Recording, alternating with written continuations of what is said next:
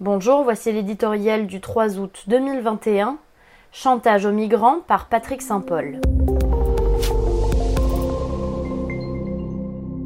La crise du Covid-19 en avait éclipsé une autre, récurrente chaque été depuis la vague de 2015.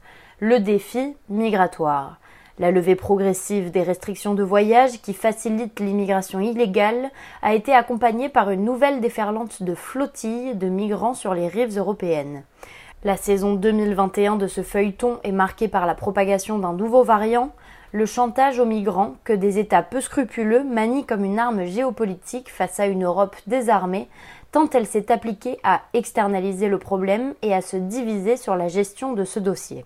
Le phénomène n'est pas nouveau, le Libyen Muammar Kadhafi l'avait manié avec perfidie, tout comme le Turc Recep Tayyip Erdogan qui, avant l'accord avec les Européens de 2016, était adepte des ouvertures intempestives du robinet migratoire.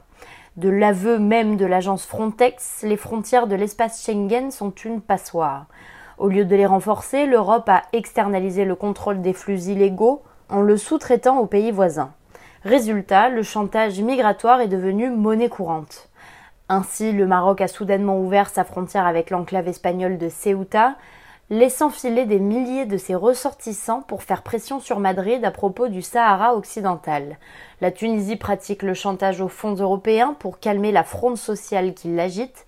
Le dictateur biélorusse Alexandre Loukachenko a envoyé en Lituanie, refuge de ses opposants, des milliers de migrants importés par avion de Bagdad. L'intérêt de verser du sel dans les plaies européennes, d'accentuer l'insécurité culturelle provoquée par l'afflux de migrants en dopant les populismes n'a pas échappé à la créature de Poutine.